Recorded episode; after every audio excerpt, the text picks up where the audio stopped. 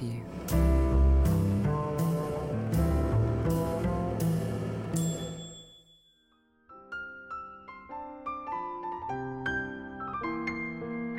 Добрый день, меня зовут Алена Сугаровская, и сегодня мы продолжим разговор о петербургском тексте Ахматовой и о местах памяти. Высшая точка связи личного и общеисторического – Ахматовский реквием. Воистину, она теперь вместе со своим народом, со своим городом, который ненужным привеском болтался возле тюрем. В те годы Анна Ахматова жила завороженная застенком, требующая от себя и других неотступной памяти о нем, презирающий тех, кто вел себя так, будто его и нет. Реквием и примыкающие к нему стихи — эта поэзия впитала в себя кресты, тюремные затворы, очереди, кровавые сапоги, воющую старуху, опустелый дом, каторжные норы. В стихотворении «Немного географии» город отказывается быть классическим Петербургом, превращается в пересыльный пункт на этапе. Трагедия войны для Ахматовой тоже личная трагедия. Звезды смерти над нами стоят, кто идет выручать Ленинград. Вершина ахматовского историзма и поэма «Без героя», Корней Чуковский первым заметил, что поэма проникнута необыкновенно острым чувством истории. Ахматова посвящает э, ее своим согражданам, погибшим в блокадном Ленинграде. Я посвящаю эту поэму памяти ее первых слушателей, моих друзей и сограждан, погибших в Ленинграде во время осады. Их голоса я слышу и вспоминаю их, когда читаю поэму вслух. И этот тайный хор — стал для меня навсегда оправданием этой вещи, пишет Ахматова в тексте вместо предисловия. Поэма «Без героя» вмещает в себя легендарную набережную, каналы, Марсово поле, Летний сад, Исаакиевскую, Галерную, Гавань, Смольный, Спас на Крови, Мальтийскую капеллу, коридор Петровских коллегий, Эрмитажные залы, Мариинскую сцену, Собаку, дом на углу Марсового поля, построенным братьями Адамине. Наконец, тот единственный ледяной таинственный сад с его безмолвствующими водопадами, с разгадкой жизни и смерти. Трагическую историю своего города Ахматова в записных книжках а, называла «Симфонией петербургских ужасов». Вне всякой идеологизации ужасы — это насилие над человеческой жизнью. И тут она тоже наследница Пушкина — в симфонию петербургских ужасов включила Ахматова и могилу царевича Алексея в Петропавловском соборе под лестницей, и блокаду, и тюремные очереди, и убийство Павла, и страшное наводнение 1924 года. Ахматова умела видеть свой город э, сразу весь, целиком, как будто бы из вышины, сверху, поставив под эпилогом поэмы посвящения моему городу писала в ремарке. «Белая ночь, 24 июня 1942 года. Город в развалинах. От гавани до Смольного все как на ладони. Кое-где догорают застарелые пожары. В Шереметьевском саду цветут липы и поет соловей. Я как петербургская тумба, иногда говорила Ахматова о себе. Такие тумбы, чугунные, гранитные, прежде ставили около каждого петербургского дома при въезде подарка ворот, как э, колеса-отбойники, чтобы кареты не могли повредить или задеть углы здания. Были такие тумбы и в усадьбе Шереметьевых. Их глубоко закапывают в землю, вытащить их из земли было очень трудно. Они сегодня сохранились возле некоторых старых домов. Эпоха карет уже ушла — в далекое прошлое, а они, кривые, скособоченные, еще стоят у ворот. Вот и Ахматова так же глубоко, как в землю, вросла в историю Петербурга. Нас интересуют места памяти, а особенно знаковые для Ахматовой. И если на карте Петербурга соединить одной линией ахматовские адреса, будет очерчена вся центральная часть города. Она же самая старая его часть Здесь начало Петербурга, насыщенное историями о тех, кто его задумал, кто возводил дома и дворцы на низкие Невские берега, кто обживал это пространство, создавая неповторимый облик города и разделяя его трагическую судьбу.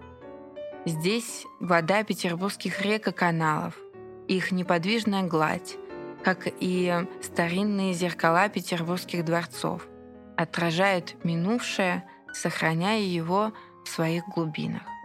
Не случайно в этом городе Ахматова особенно остро ощущала свое соприкосновение с прошлым. И сегодня мы расскажем об одном из таких мест – Марсовом поле. Марсово поле – центр имперского Петербурга. Его пышной театральностью военных парадов, превращенных советской властью в мемориальное кладбище жертв революции, казалось бы, не может в XX веке вызывать лирических ассоциаций. Здесь, где словно сконцентрированы события мрачной истории переворотов и смертей, как нигде звучит симфония петербургских ужасов. А напротив, через мойку, по другую сторону Марсового поля, встают очертания царских конюшень и церкви Спаса Нерукотворного, где в 1837 году отпевали Пушкина. За окнами Михайловского замка как в марте 1801 года еще убивают Павла. А спас на крови встал на месте мученической гибели в марте 1881 Александра II. Для Ахматовой исторические и личная трагедия объединены временем и местом. А осенью 1921 этот плац-парад превратился в огромный, разрытый, полузаброшенный огород, под тучей вороньих крыл. Ахматова напишет. «Таким видится мне мой огород в первые годы после революции. Марсово поле, огромный, уже разоренный огород. Над ним тучи ворон. Осень 1921 Остановившиеся трамваи, где люди что-то несут, и у всех одно и то же выражение лица. В тот год, в самом начале сентября, Ахматова После того, как узнала о гибели Гумилева, приехав из царского села, шла она через Марсово в мраморный дворец к Шилейко. Он плакал. Спустя три года этот путь стал для нее привычным. Сейчас я пройду через Марсово поле, через Марсово к мраморному дворцу. В конце жизни, составляя список своих адресов, Ахматова записывает «Мраморный дворец – Одно окно на Суворова, другое на Марсово поле. Академия материальной культуры. Квартира Владимира Казимировича Шилейка. Вот так расшифровывается эта запись. После революции в Мраморном дворце размещалась Академия материальной культуры, а ее сотрудникам были предоставлены жилье в служебном корпусе дворца по адресу улица Халтурина, дом 5. На третьем этаже квартиру из двух комнат под номером 12 получил Владимир Казимирович Шилейко, востоковед, ученый, переводчик, поэт, второй муж Ахматовой. К этому времени брак их уже распался, но они сохранили дружеские отношения, помогая друг другу в решении бытовых проблем, созданных советским образом жизни в получении пайка, отоваривании продовольственных карточек и так далее. Так как Шилейко половину года проводил в Москве, где он еще работал в Музее изящных искусств, и его квартира в Мраморном пустовала, а Ахматова после отъезда Ольги Судейкиной не имела жилья, он предложил ей комнату для временного пристанища. Она поселилась здесь осенью 1924 и получила прописку, что было необходимо по правилам советского паспортного режима. Отыскать Ахматову в нетрах старинного дворца можно было так. Войти с миллионной в бывший мраморный дворец и спросить у играющих во дворе детей, где живет собака Тапа. Это и будет адрес Ахматовой. Жила она в недрах старинного дворца в голоде и нищете. Лукницкий вспоминал. Квартира 12, ни уборной, ни водопровода в квартире нет. Электричество включают намного позже того, как стемнеет. Но зато здесь было много Петербурга, ведь по Марсовому полю маршировали когда-то, возвращаясь в свои казармы, курновцы и павловцы. Над Марсовым полем слышен был колокольный звон от Спаса на Крови. В апреле 1828 года праздник Преполовения за Мраморным дворцом плыли на лодке по Неве к Петропавловской крепости Пушкин с Вяземским. Они провезли с той прогулки пять щепочек в память о пяти виселицах. Эта плотность исторической памяти привела Ахматову к занятиям Пушкиным. Именно здесь, в Мраморном, начинались ее пушкинские студии. Один из важных адресов для Ахматовой, о котором мы тоже бы хотели рассказать, это дом Адаминия, более известный для нас как «Привал комедиантов», «Звездочет», литературно-артистическое кабаре. Он был открыт в 1916 году в подвале дома Адаминя, Марсово поле, дом 7. Был преемником литературного кабаре «Бродячая собака». В привале зарыта собака, но духа ее не зарыть, и каждый бродячий гуляка пусть помнит собачью прыть. Так звучало одно из приветствий новому кабаре. Привал комедиантов был создан как э, коммерческое кабаре с платными билетами, фиксированной программой вечера, постоянной труппой. Помимо спектаклей, в привале комедиантов шли пародийные дивертисменты, куплеты, выступления певцов. После октября 1917 года репертуар «Привала комедиантов» составляли пародии и комедии на злобу дня. В труппу влились актеры из «Кривого зеркала» и других театров. В «Привале» стихийно возникали дискуссии на политические темы. К концу 1919 года вечера почти не проводились, и в 2020 году театр прекратил существование. Правда, Ахматова утверждала, что посетила его всего один раз, в 1916 году. Зато за год до того в этом здании на выставке «Мира искусства», которая экспонировалась в художественном бюро Надежды Добычиной, был показан первый знаменитый ахматовский портрет кисти Натана Альтмана. Прошли годы, и он занял свое место в Русском музее.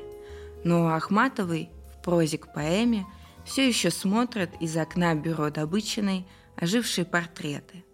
Шаляпин, Мирхольд, Анна Павлова, Тамара Корсавина, Соломея. Среди них и Ахматова Альтмана. В этот дом, куда во время войны будет э, прямое попадание авиабомбы, в Ахматовской поэме возвращается с маскарада Козлоногая вместе с неизвестным. Дом пестрей комедианской фуры. Так в поэме «Без героя» зашифровала Ахматова дом Адамини.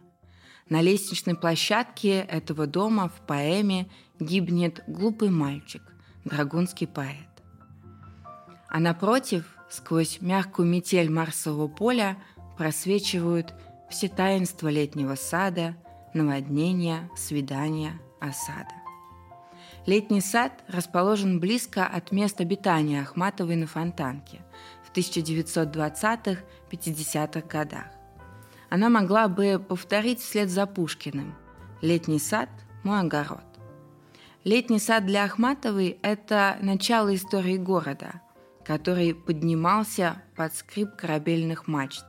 Это воплощение самой поэзии, ведь лебедь, плывущий в ее стихах сквозь века, видит в воде не просто свое отражение, а лебедя Державина и Горация. Души поэтов после смерти обращаются в лебедей. С топографической точностью она очерчивает то пространство – от вазы гранитной до двери дворца – где живут дорогие тени. Она помнит летний сад, благоуханный, замерзший в июльской неподвижности. Помнит летний под водой во время наводнения 1924 года. И летний в 1941, изрезанный рвами. Помнит похороны статы в летнем саду в самом начале войны. В конце жизни Ахматова записала «Летний сад – это сама тайна, даже от меня». Спасибо за внимание.